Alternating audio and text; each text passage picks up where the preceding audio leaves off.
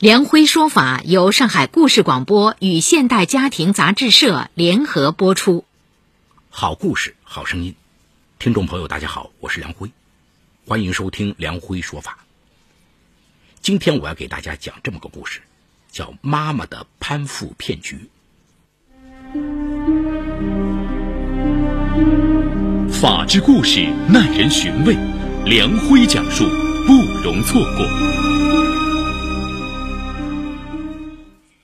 二零一四年一月十三号，海口警方接报，海口市海秀路良苑公寓，租住在此的一对母子被人杀害。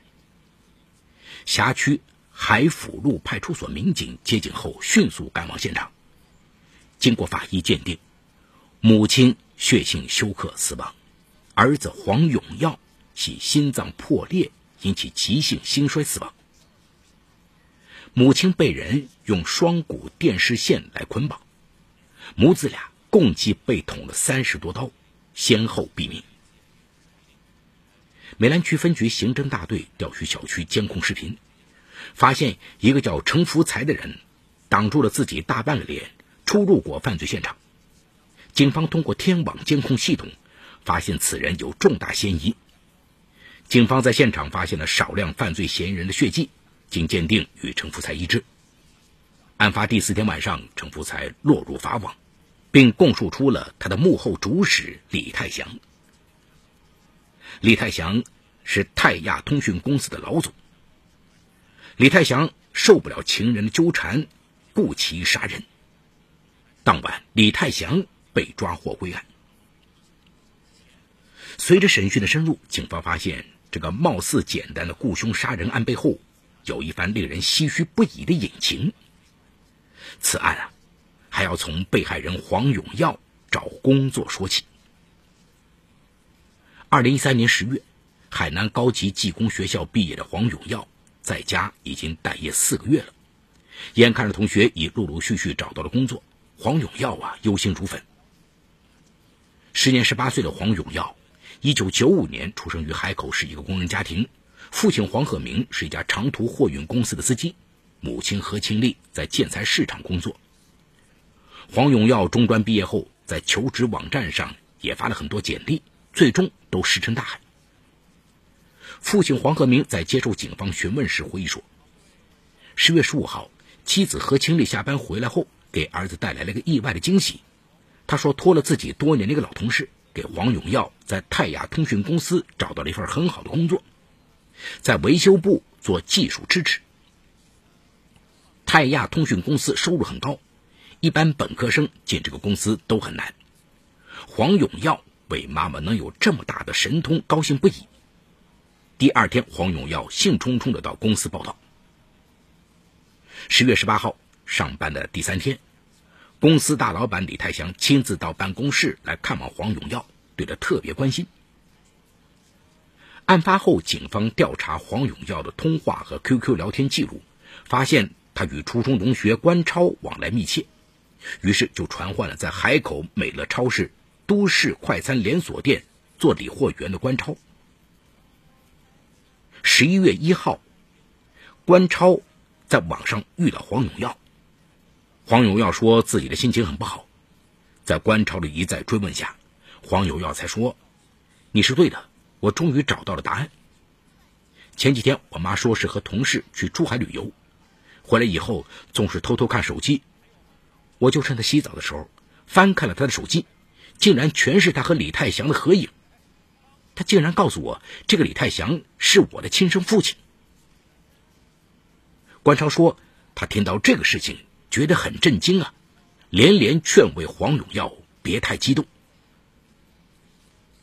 对于何清丽和李泰祥之间的感情纠葛，李泰祥在接受警方的审讯中是这样陈述的：一九九一年，那时我在海南师大读书，在一次联谊活动中，我们一见钟情，很快开始了热恋。我父亲做家族企业，家境较好，他希望我将来的婚姻能助家族事业一臂之力。一九九二年呢，我们两人同时毕业，我进了机关。随着恋情的发展。我俩的事儿啊，最终被家里知道，父母极力反对，父亲迅速安排我去英国留学。一九九二年年底，迫于无奈，我去了伦敦。刚到英国的时候，我还和何清丽保持着热线联系，让他等我回来。一九九三年年初，没想到母亲到伦敦来陪读，母亲强行斩断了我与何清丽的联系。何清丽彻底绝望，赌气闪电结婚。对方是何清丽的邻居，叫黄鹤明，比何清丽大十岁。由于家境差，黄鹤明初中也没读完就辍学工作，成了一名长途货运司机。三十四岁仍然是孤身一人。我回到海口的时候，他与黄鹤鸣结婚才刚刚一周。我和何清丽在宾馆住了三天，黯然分手。在父母的安排下，我最终与海口市一位富翁千金陈燕结婚。几年后，我下海经商。何千丽对我失望至极，不再与我联系。由于我的妻子子宫后位，加上输卵管堵塞，很难受孕，婚后一直没有孩子。二零一三年十月的一天，何千丽突然找到了我，说有件重要的事情需要证实一下，随即就取走了我的几根头发。一个星期后，何清丽再次来到公司，将一份亲子鉴定书摆在我的面前。鉴定书表明，我和一个叫黄永耀的样本血案关系占到百分之九十九点九九。何清丽告诉我，黄永耀是我的亲生儿子，就是一九九四年九月从伦敦回来那次旧情重温，他怀了身孕，但他因为顾忌家庭，一直不敢去证实。现在孩子面临就业，所以背着孩子取了样本做了 DNA 比对，证实了孩子确实是我的。希望我能帮孩子一把。得知这一切，我激动了几天都没有睡好，立马安排黄永耀进公司工作。据关超讲述，黄永耀那段时间天天找他倾诉，他母亲告诉黄永耀：“我要与黄鹤鸣离婚，与你生父结婚，你生父已经答应你，你先锻炼一下，下一步就可以考虑送你去国外读大学。”可几天后，黄永耀告诉关超：“我想通了，我不想要那个当老总的生父，而情愿守着生病的养父。”据关超向警方提供的证词表明，黄永耀和父亲感情非常好，因为小时候妈妈何清丽不太管他，他是父亲一手带大的，对父亲十分依恋。现在妈妈突然说那不是他的亲生父亲，他一时间哪里能接受？但这个少年把所有的心思都压在心里，没有向父亲透露。正当黄永耀还在纠结时，家里又出事了。父亲黄鹤鸣感觉排尿困难，整个坐骨都疼痛不已，于是，在海南省人民医院检查，结果被确诊为前列腺癌。黄鹤鸣提出放弃治疗，在黄永耀的再三恳求下，黄鹤鸣住进了海口中医院保守治疗。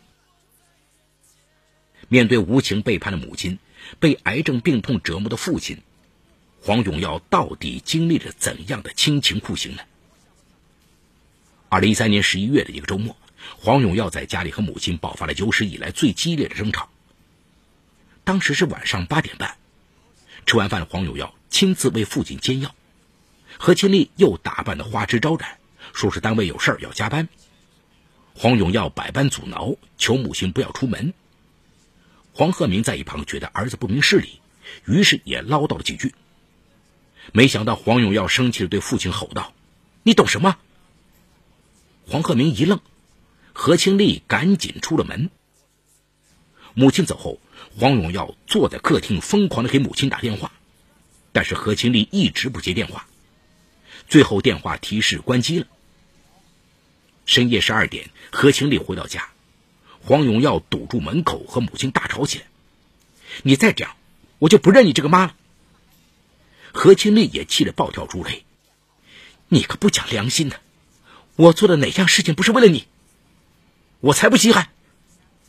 黄永耀立刻顶回去。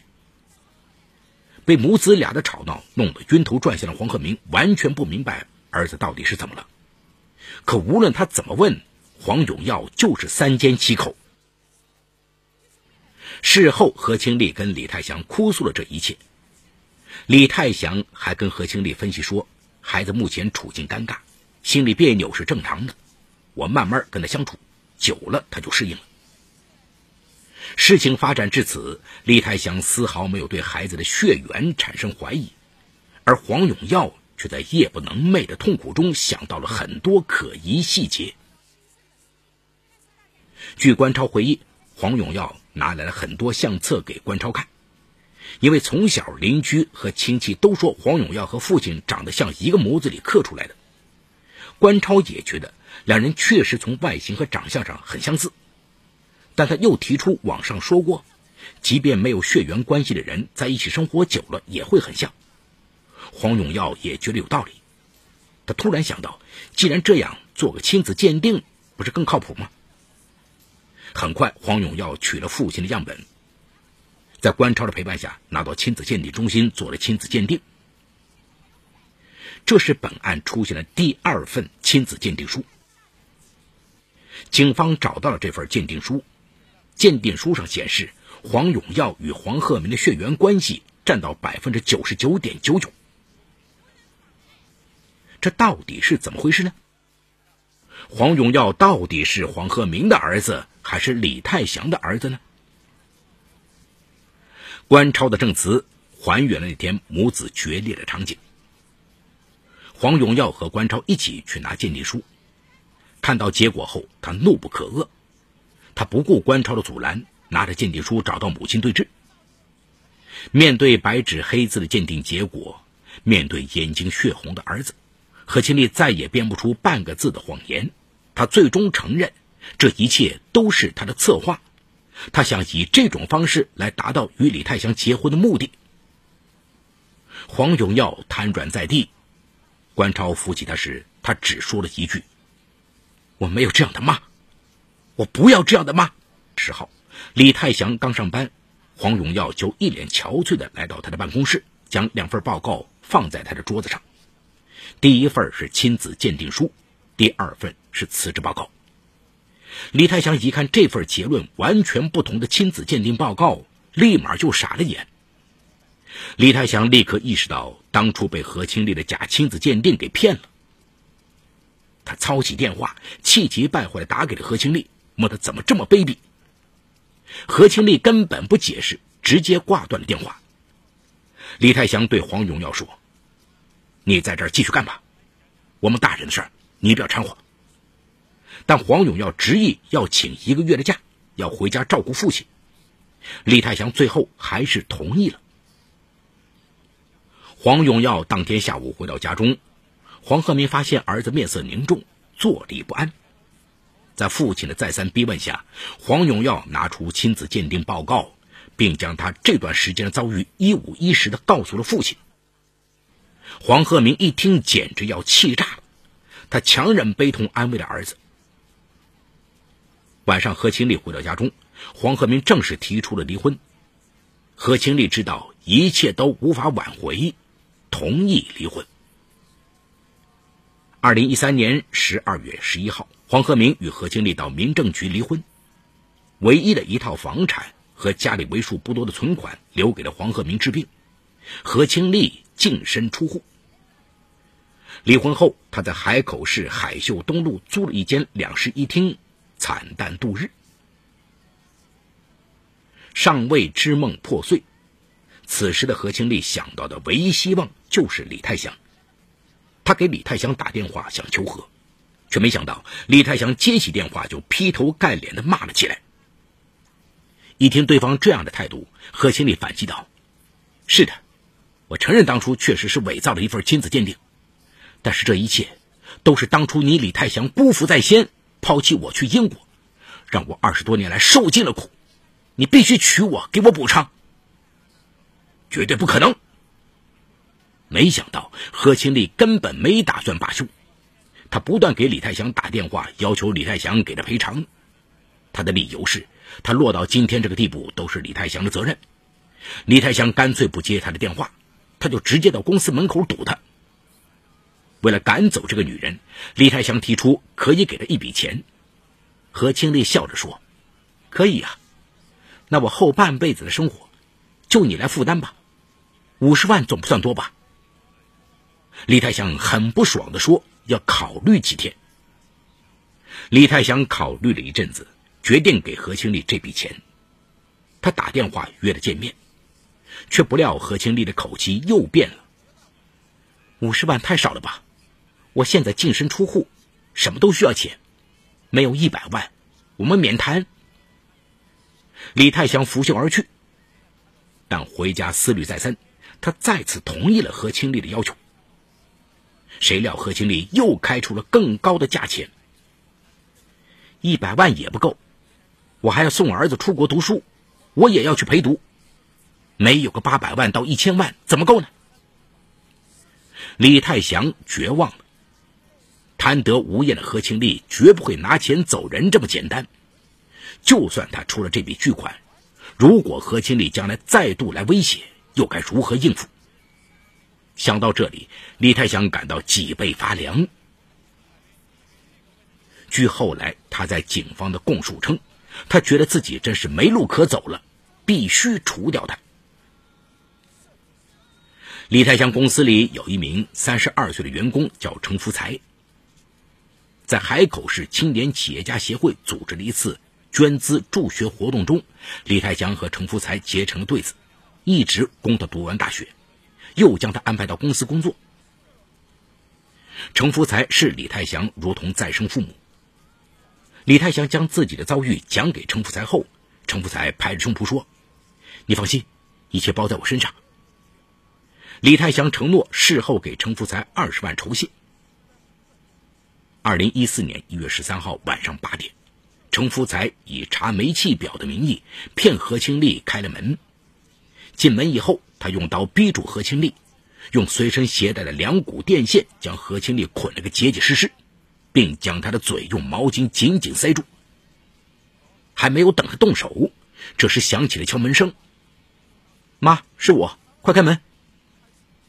程福才判断是何清丽的儿子黄永耀，于是他示意何清丽不准作声。黄永耀敲了两分钟，敲不开门，只好拨打母亲的手机。结果何清丽就放在客厅餐桌上的手机响了。黄永耀听到铃声后，立即大喊道：“妈，赶紧开门！再不开门，我就报警了。”这最后一句话吓坏了程福才，他顿时起了杀机，打开了房门。黄永耀刚一探头，就被程福才一把拉进了门里。黄永耀倒在地上，程福才迅速关门。然后对准黄永耀的胸部连刺了六七刀，直到黄永耀躺在血泊中一动不动。之后，他转身一刀刀又捅向一脸惊恐的何清丽。好，故事说到这儿就告一段落。除犯罪嫌疑人程福才、李泰祥外，其余人均为化名。一起雇凶杀人案件。牵扯出长达二十多年的惊骇内情，亲生母亲何庆丽为了达到自己虚荣的目的，竟然撒下弥天大谎，不顾自己相伴多年并且罹患前列腺癌的结发丈夫，谎称儿子黄永耀是自己情人李泰祥的儿子，企图与李泰祥破镜重圆，从而坐上富商太太的位置。谁知啊，人算不如天算，在一切真相大白后。最后的胡搅蛮缠，引来李泰祥的疯狂报复，将自己送上了不归路，并且还搭上了自己儿子的性命。这样的一起悲剧，着实引来看客们的阵阵唏嘘。更让人们感到痛心的是，其中的另一名被害人，也就是黄永耀。他原本不应该被杀害，凶手的目标只有一个，那就是何经丽。黄永耀并不在原来的计划之内。这是由于正巧黄永耀去探望母亲，才招致的杀身之祸。我们不由得为这个年轻人感到可惜呀。黄永耀是一个难得的孝顺的孩子，即使在母亲谎称自己并非黄鹤鸣的儿子，其亲生父亲另有其人，是公司的老板李泰祥时，他也并没有嫌贫爱富，放弃自己患病的父亲。相反，在父亲患病后，他依然像往常一样为父亲忙前忙后。即使母亲多次暗示，他也舍不得让父亲知道事实的真相。最终的真相大白也归功于黄耀明，他并没有偏信母亲的一面之词，反而采取科学的方法来验证自己的疑虑，最终将母亲的弥天大谎拆穿。从整个过程来看，黄永耀是一个有勇有谋、有情有义的年轻人。那么，李泰祥与程福才在整个雇凶杀人犯罪行为中的作用，应该如何来认定呢？啊，我们认为他们属于共同犯罪。虽然李泰祥并没有具体的事实杀人行为，但杀人的犯意是李泰祥产生的，并授以程福才具体实施。根据刑法学理论，实行行为并不需要仅仅以行为人自身直接的身体行为为基础。与能够将器具和动物作为工具加以使用一样，也能够将他人作为工具实施犯罪。这种将他人作为工具加以利用，实现犯罪的情形，称为间接正犯。因此啊，李泰祥是主犯，程福才算是从犯。程福才的行为结果，李泰祥都应当承担，包括之前并未说过的杀害黄永耀的行为。李泰祥也应当与程福才共同承担刑事责任。